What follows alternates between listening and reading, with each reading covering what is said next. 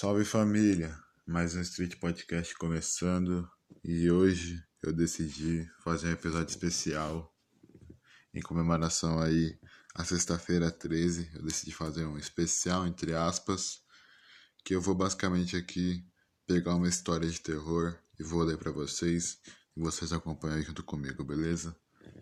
E vamos lá logo para a história. nome da história eu só queria ter estado presente. Tantas coisas que eu deveria ter dado atenção suficiente, momentos únicos em comparação a todos os sete dias da semana e o decorrer de um mês no ano. Os instantes passando como poeira estelar na minha mente. Algumas coisas merecem chegar de surpresa e tão intenso quanto a dor da morte, simplesmente porque você não estava naquele lugar de forma certa, nem prestou atenção e se aproveitou de cada segundo que não deveria ter passado despercebido. Toda a minha família são de negros, descendentes diretos dos escravos em uma cidade pequena, na qual todos conheciam uns aos outros. Pessoas boas, de fato, lugar amistoso e não existia nenhum tipo de preconceito. A situação repugnante, no ponto de vista das famílias, são as pessoas que não participavam todos os finais de semana da Igreja Católica em não mais uma hora com pregações religiosas. Como qualquer homem, eu queria causar uma boa impressão. Todos sabem, não adianta disfarçar, que a maioria apenas aparecem na casa do Senhor e mal prestavam atenção nas palavras do Padre. Os únicos momentos fundamentais são quando oram as três rezas, situações importantes: o Pai Nosso, Ave Maria e eu creio em Deus Pai. Isso, toda criança que conhece a palavra do Senhor não consegue esquecer. Eu nunca estava presente, apenas ouvindo na multidão, cansada e desgotado. Eram todos os finais de semana, as noites mais cotidianas, uma hora parecia durar doze, e eu estava ali, com a minha família, todos reunidos. Rapazes vestidos de forma respeitosa, mulheres cobrindo seus corpos com vestidos e todos utilizando símbolos sagrados. Joelhos no chão, mãos umas encostando na outra e com os olhos fechados, a mente de todos realmente estavam presentes. E acreditando? Tomé, Zelote, Mateus, entre os outros doze apóstolos, deixaram suas escrituras, palavras do Salvador. E o que as pessoas precisavam? Seguirem para que não fossem para o inferno. Nunca acreditei que o homem seria perdoado pelo que fez, durante todos os dias. Apenas por estar lá, para ser santo, fiz o que, com certeza, a maioria fizeram. Estava apenas participando e não ouvindo mais nada além do meu consciente vazio e automático. Essa noite foi o momento que eu saberia que deveria ter ouvido as palavras do Padre estar presente diante da pandemia e o próximo da minha família.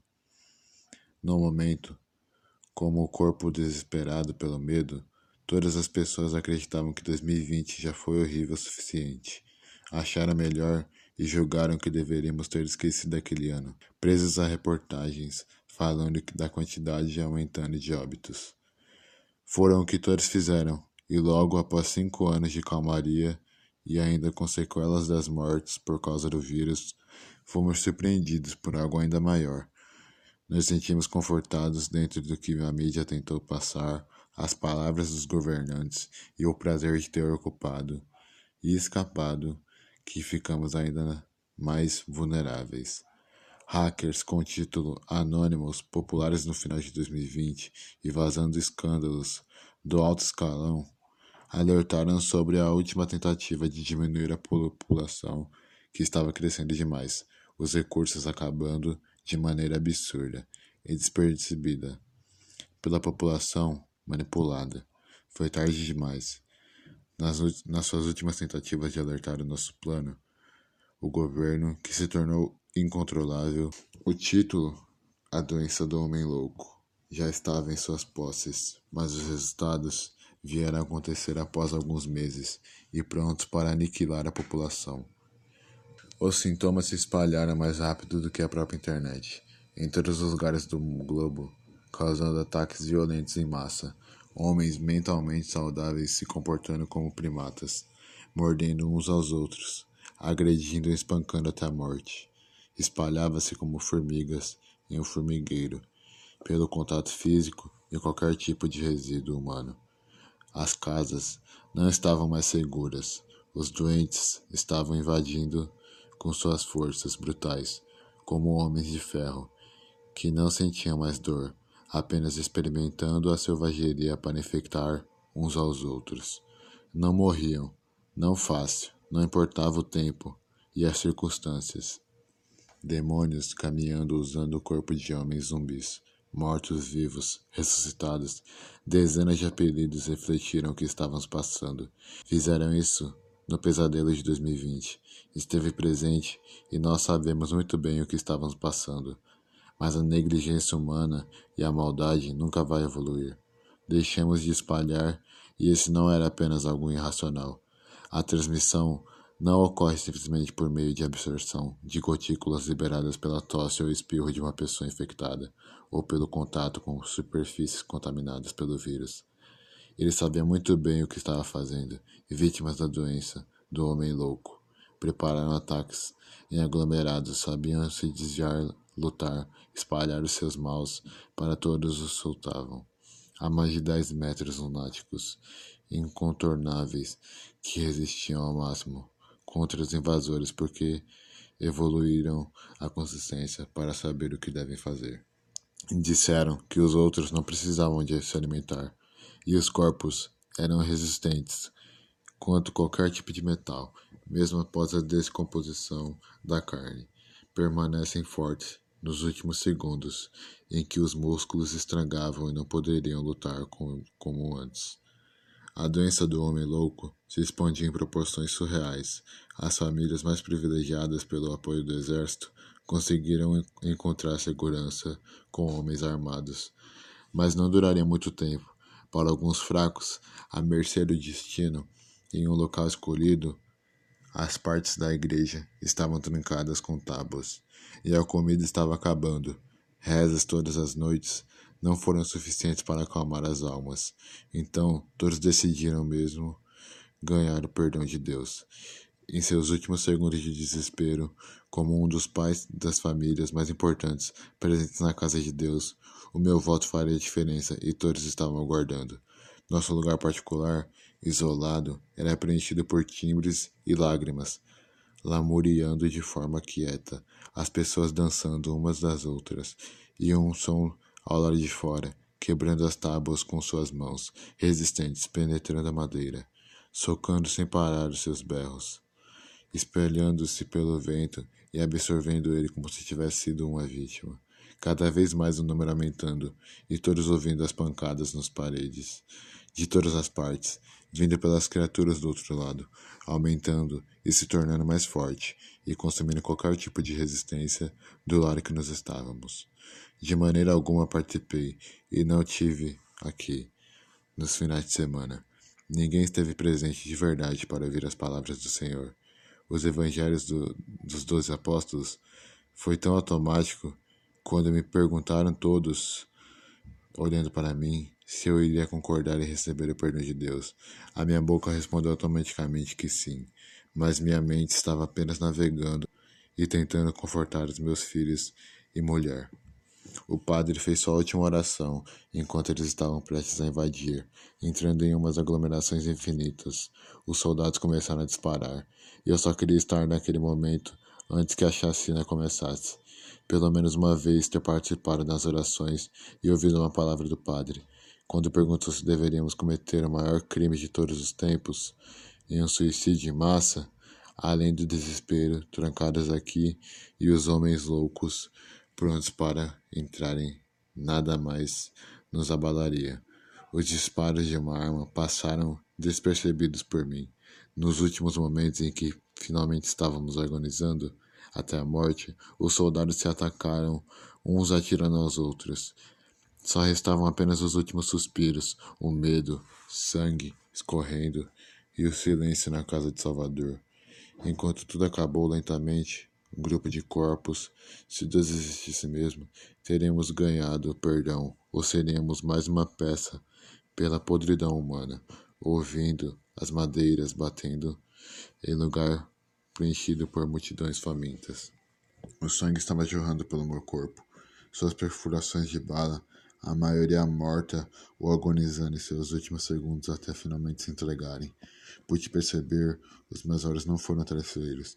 Quando as portas foram arrombadas e aquelas multidões de pés penetraram, os seus olhos observando a carne destruída, o espanto e os que estavam contemplando não transmitiram nenhum tipo de vocabulário. Suas armas estavam direcionadas para exterminar, mas já fizeram isso do lado de fora, e os homens do exército, para nos salvar, enxergarão o que restou da carnificina interna ou suicídio em massa. Eu sabia que não deveria ter controlado as emoções, não entregado diante da multidão, apenas por esta. Poderia muito bem ter participado e pedido para que aguardasse mais um pouco, mas não. Segui as palavras do padre, apenas estando ali e não participando. O meu último suspiro vi a angústia dos semblantes dos soldados, salvadores para que o restou do pessoal não contaminado pelos zumbis. Aí família, como eu acabei de ler a história, né, que eu falei para vocês que eu escolhi, eu decidi eu mesmo criar uma agora meio que do nada eu vou inventar com umas coisas que tá na minha cabeça. Aí vamos ver se vai ficar legal. Seguinte, era uma noite, meia-noite para ser exato. Você sai do portão da sua casa, tudo escuro, pega a sua mochila e parte em uma caminhada sem rumo. Anda naquela noite gelada, fria, e você vai até o ponto de ônibus. Um ônibus passa, dois, três, e nenhum é o que você procura. Mas você vê aquele número que você procura, aquele que te levará ao seu destino. Mas você percebe que ele está vazio, somente o motorista. Você fica meio indeciso se entra ou não. Você entra e vai até a última fileira da esquerda. Fica lá. Repara que está tudo muito silencioso. O mundo lá fora, tudo escuro. E você acaba se tranquilizando de alguma maneira. Que você pensa? Estou sozinho, sou um motorista. Você tenta se tranquilizar, mas não dá. Mas não dá. Não tem como, porque você sabe que tem algo de errado. Como? Não é possível, mesmo que o horário esteja tão noturno assim. Meia-noite, ônibus vazio, somente motorista, um clima meio estranho. Isso não pode estar certo. Mas você tenta de tudo para se acalmar. E a viagem segue. A viagem vai seguindo. O ônibus quebra no meio do caminho. Mas você não sabe como voltar. Só tem você e o motorista. O que você faz? Pede ajuda para o motorista ou segue sozinho sem rumo? Se você escolheu seguir o caminho sem rumo, é para ele que nós vamos. Seguimos o caminho sem rumo. Sem rumo, sem rumo nenhum. Vemos que temos outro ônibus à frente. Esse com mais pessoas dentro.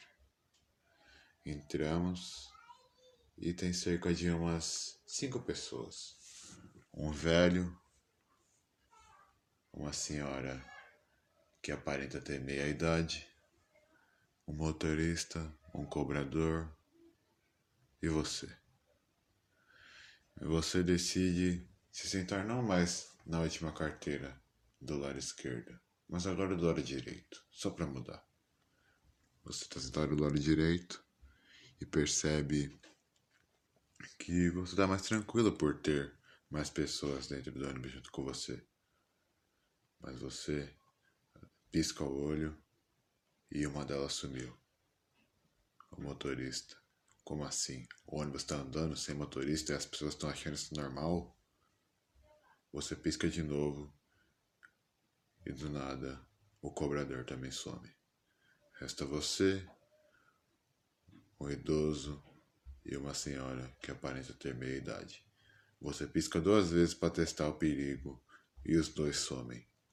Agora só tem você no ônibus. O que você faz?